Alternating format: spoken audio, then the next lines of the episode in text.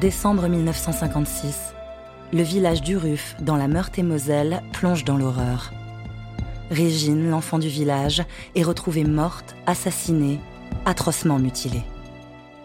À côté de son cadavre, gît la dépouille de son enfant. Qui? Pourquoi? Après les mois, c'est le questionnement, puis la colère, puisque le meurtrier n'est autre que le curé de la paroisse, le confident, l'ami du village. Un double crime perpétré par un homme d'église embarrasse autant la justice que le clergé. Juridiquement, Guy Desnoyers encourt la peine de mort. Mais les jurés de la cour d'assises oseront-ils envoyer un prêtre à l'échafaud?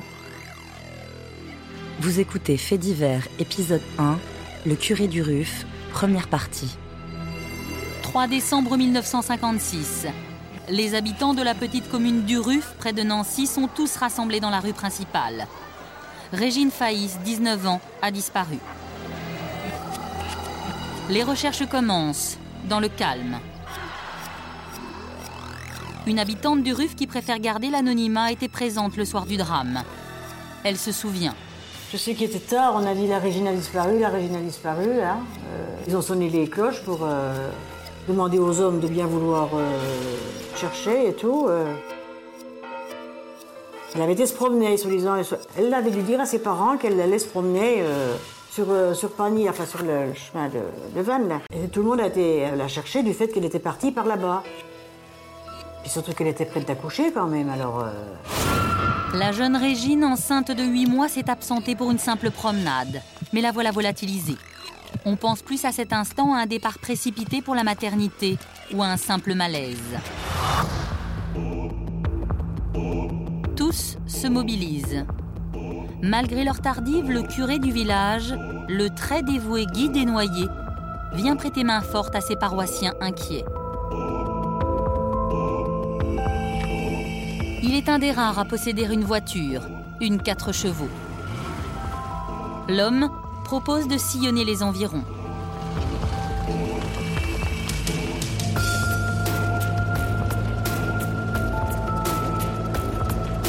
La nuit tombe, mais c'est bientôt la foudre qui va s'abattre sur la campagne lorraine. Par un curieux hasard, Guy Desnoyers se dirige sur le chemin de Pagny-la-Blanche-Côte une route qui le mène tout droit à l'horreur.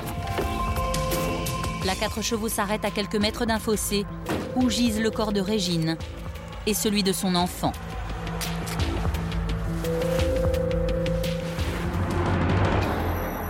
Raymond Nicolet, ancien journaliste à l'Est républicain, se souvient de ce drame et de cette soirée peu ordinaire. Il était 18h15 lorsque Régine quitta le domicile paternel pour effectuer ses emplettes. La jeune fille, qui attendait ses jours prochains un bébé, vivait depuis un certain temps repliée sur elle-même. Aussi son absence prolongée inquiéta-t-elle ses parents On pensa au suicide. À 2h30, le corps horriblement mutilé de la jeune fille était découvert dans le fossé bordant la route de Pagny, la Blanche-Côte. Elle portait au ventre une entaille profonde et l'enfant qu'elle allait mettre au monde avait été mutilé avec un sadisme révoltant. J'étais à l'époque à, la rédaction régionale. Donc toute la soirée a été agitée euh, par euh, un questionnement. Bon, euh, ce drame absolument étonnant, un soir d'hiver dans la campagne lorraine, les bribes qu'on apprenait étaient de plus en plus troublantes, c'est évident. Le trouble, l'effroi. Les journaux du lendemain relaient vite l'information et surtout l'interrogation. Qui? Le village du Ruf est drapé d'horreur et de suspicion. Les villageois font courir les bruits les plus fous. L'assassin serait un des leurs, un proche, un homme qui connaissait Régine. La famille attend des réponses. L'enquête ne va pas s'éterniser, l'étau se resserre. Une douille retrouvée sur le lieu du crime va orienter les pistes vers un homme, un homme au-delà de tout soupçon, un homme qui passera aux aveux le lendemain de son forfait. La révélation de son identité va glacer les mémoires lorraines. L'auteur du double meurtre n'est autre que Guy Desnoyers, le curé de la paroisse. Qui c'est qui nous l'a dit? C'est tout le monde, c'est personne et tout le monde. Habitante du Ruf. Hein, quand c'est comme ça, c'est. c'est une traînée de poudre, hein, c'est vrai. tout le monde était retourné, quoi. Tout le monde était en effervescence, quoi. Tout le monde euh, scandalisait. Enfin, On pensait que ça venait du prêtre, mais on était quand même retourné. On disait il a fait faire le coup, il a... c'est pas à lui. On ne pensait pas à lui, naturellement. On pensait à lui d'une certaine façon, mais pour avoir fait le crime, non. Guy Desnoyers, le jeune curé apparemment tranquille et sans histoire, est arrêté.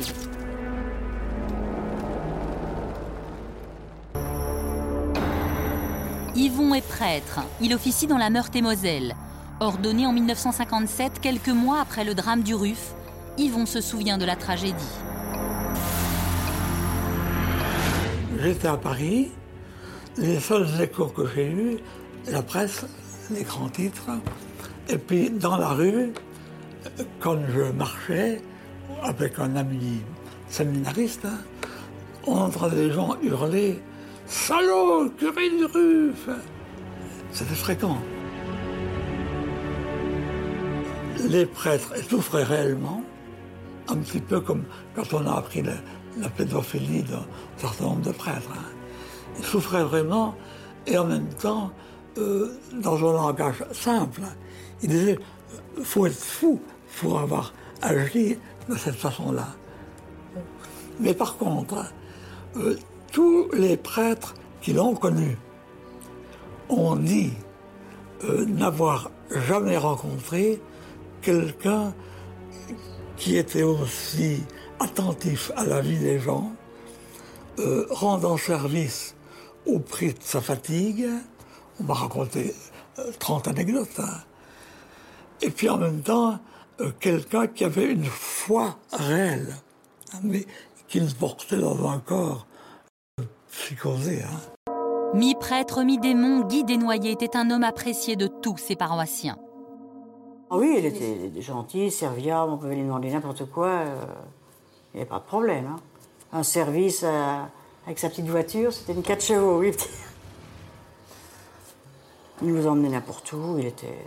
Ah oui, franchement, il dit tout, le temps oui, il dit toujours oui. À Uruf, le curé avait gagné la confiance de tous. Le pays d'Uruf, c'était un pays qui autrefois était purement rural, forestier. C'était des gens qui étaient des gens simples. On n'était pas intellectuel, on aimait bien son curé, il était gentil, mais on disait quand même, c'est quand même drôle. Hein. Les gens disaient à leur fille, c'est à que tu rentres Ben oui, j'étais M. le curé parce que. Alors, à la fin, on finit par se poser des questions. Hein. Dans la société française très catholique des années 60, le curé du village, à l'image des notables, est un personnage très respecté.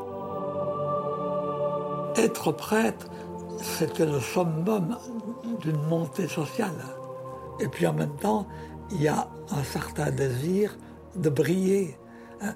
Quand vous arrivez comme prêtre, si vous parlez bien, euh, peu à peu les gens disent Ah, notre curé. Alors vous voyez des gens arriver d'autres paroisses pour écouter vos prêches, vos sermons, vos homélies, comme on dit. Hein. Donc il peut y avoir une sorte de vanité. Difficile sans doute de garder la tête froide et de ne pas succomber aux convoitises. Je me souviens, euh, on confessait le samedi, hein. c'était la, journée, l'après-midi, et j'étais jeune prêtre. Et alors, euh, une dame ou une demoiselle que je n'ai pas identifiée, hein, je ne regardais pas les gens, euh, j'ouvre ce qu'on appelle la targette en Lorraine, et j'entends une voix féminine me dire Monsieur l'abbé, je vous aime. Alors, euh, j'ai un petit peu dit ça peut arriver à tout le monde d'avoir des, des idées saugrenues, hein. mais allez, revenez sur Terre. C'est au séminaire de Beaucerville que le jeune Guy Desnoyers fait ses classes de jeunes prêtres. Sa vocation d'homme d'église lui aurait été fortement suggérée par sa famille. Derrière les murs de cette accueillante chartreuse, l'élève dénoyé s'apprête à prononcer ses vœux et endosser un destin qu'il n'a pas vraiment choisi. L'éducation était très bonne, mais une éducation fermée. On sortait très peu, on revenait dans sa famille aux grandes fêtes. Il y avait la messe tous les matins à des, gamins de 13, 14 ans. Mon avis, c'est des petits curés avant l'heure. Il devait être un modèle de séminariste, euh, peut-être même dans les premiers de sa classe. Euh, gentil, obéissant, quelques peut-être défauts, comme tout le monde, mais on ne pouvait pas deviner euh, cette perversion mystérieuse cachée chez cet homme-là. Hein. Ses pères auraient-ils manqué de discernement? Des témoignages attestent que Guy Desnoyers se serait rapidement intéressé à la jante féminine.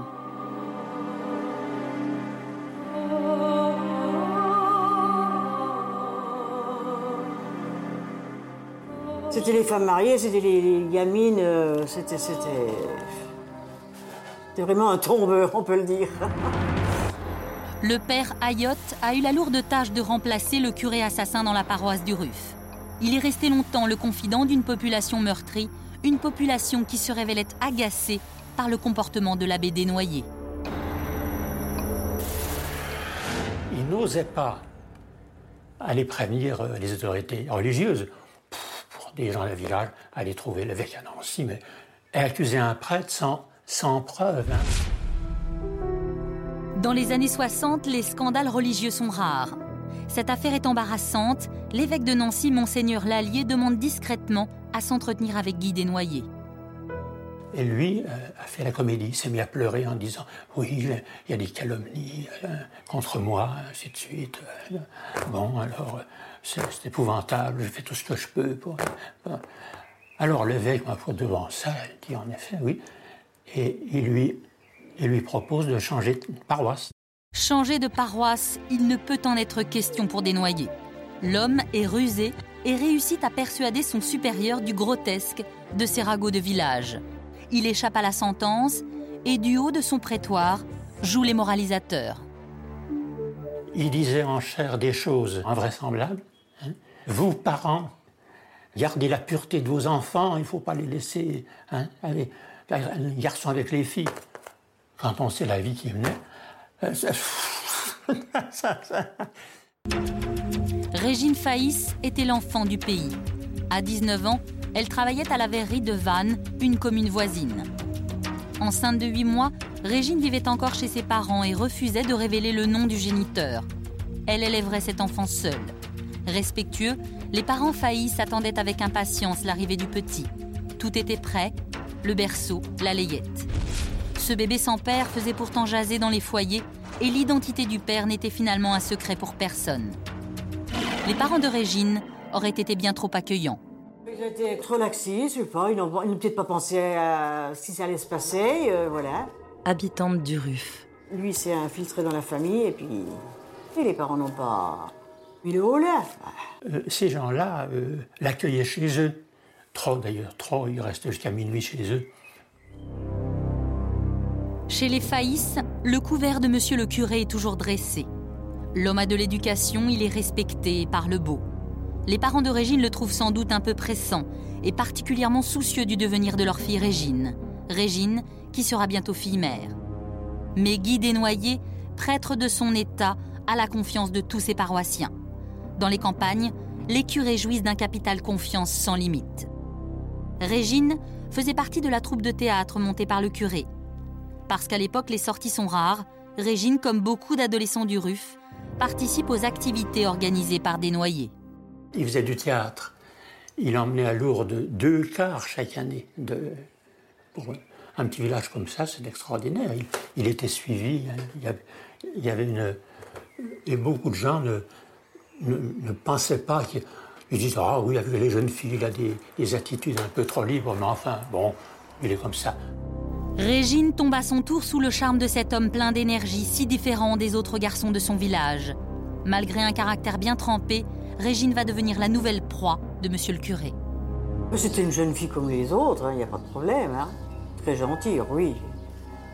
Quand je dirais, moi, elle était avenante, elle était... Hein, à l'ombre de la sacristie, les deux tourtereaux vont vivre un amour clandestin.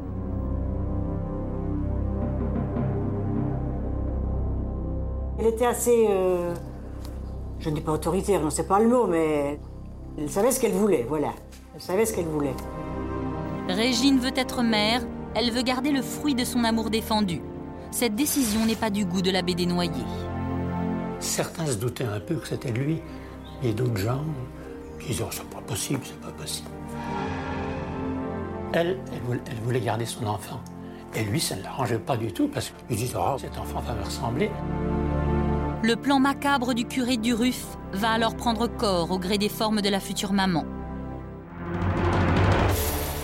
Bertrand Gass est avocat. Son père, le bâtonnier Robert Gass, a été le défenseur de Guy Desnoyers. Il se souvient de cette affaire fracassante. Cette femme attendait un enfant. Et, et- et je présume que pour ce prêtre, euh, la naissance d'un enfant, qui était le, fruit euh, d'un des péchés les plus graves qu'un homme d'église puisse commettre, c'était, je pense, pour lui l'impasse.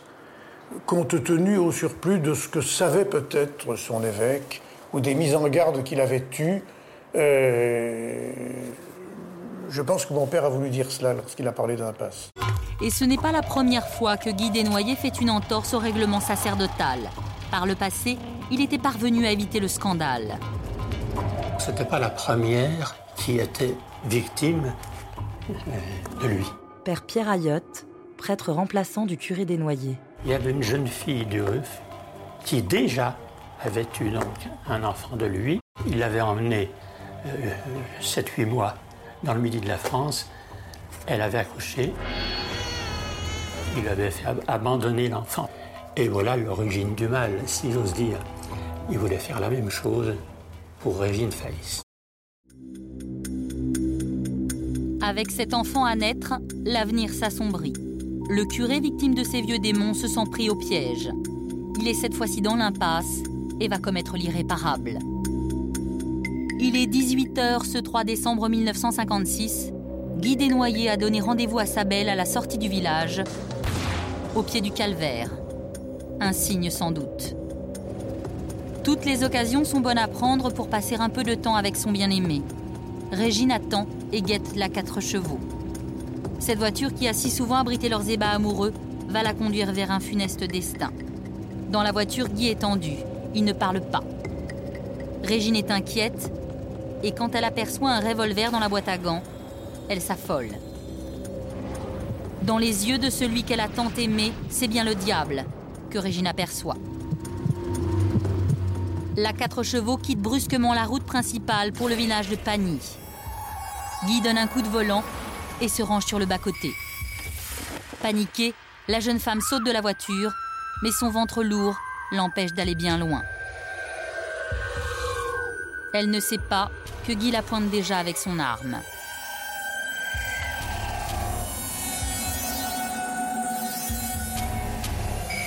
Une détonation déchire le silence. Régine s'écroule, abattue d'une balle dans la nuque. 6 décembre 1956, retour sur le lieu du crime. Trois jours après son forfait, Guy Desnoyers, encadré par des gendarmes et des inspecteurs, participe à une reconstitution. Avec beaucoup d'aplomb et force de détail, l'homme va reproduire ses gestes meurtriers. Le regard fiévreux, il raconte comment il a lâchement assassiné sa proie qui tente de lui échapper. Il raconte comment il s'est approché du corps. Précautionneusement, il va couvrir sa victime.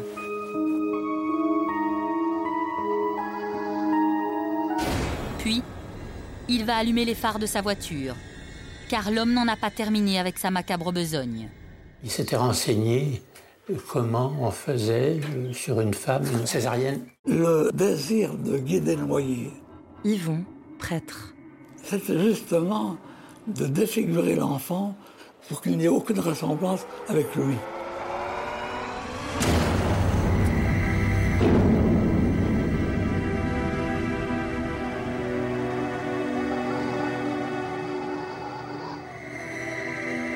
Et pour mieux comprendre comment il a opéré, les gendarmes se munissent d'un poupon en celluloïde.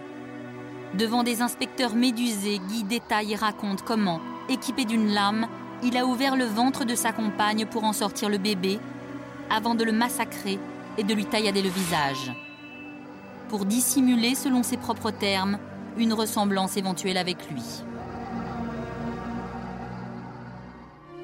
L'ambiance est lourde sur la route de Pagny, mais elle l'est plus encore à Uruf. Au même moment que cette tragique reconstitution, les villageois sont rassemblés dans l'église pour un dernier hommage à Régine.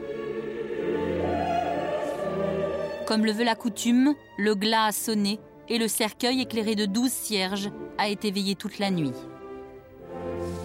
La petite église est comble.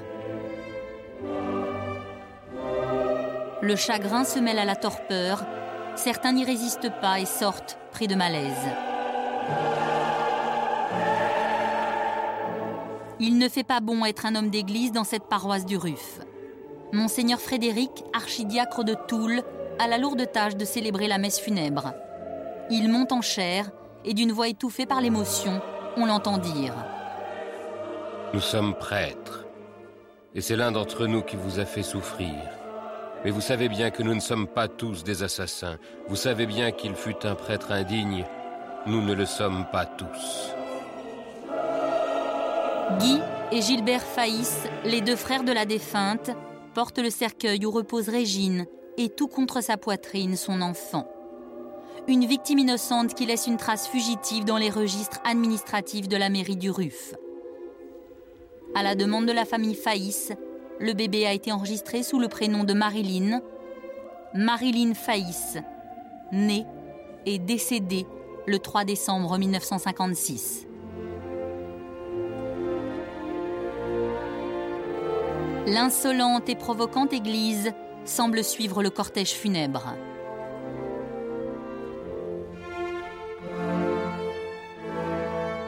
La lente procession prend le chemin du cimetière.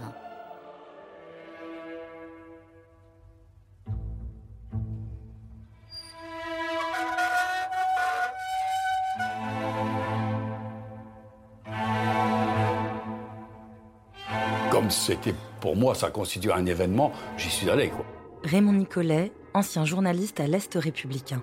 Un drame de cette ampleur, on le connaît quand même assez rarement. Jusqu'alors, on n'avait pas connu. Euh.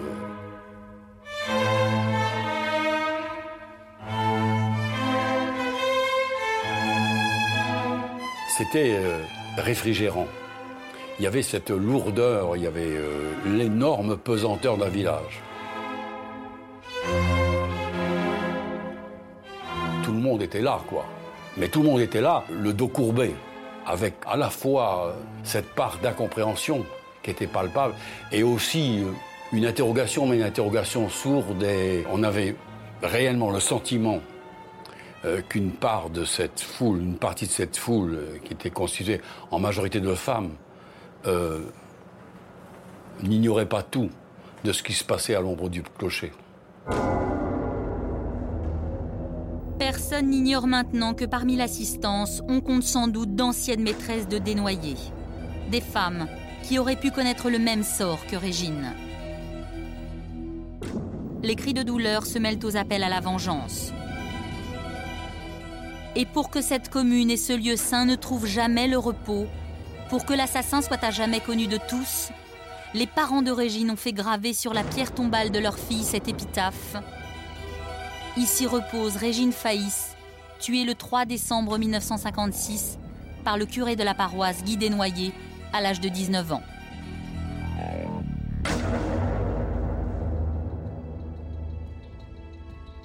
Vous venez d'écouter un épisode de Faits divers.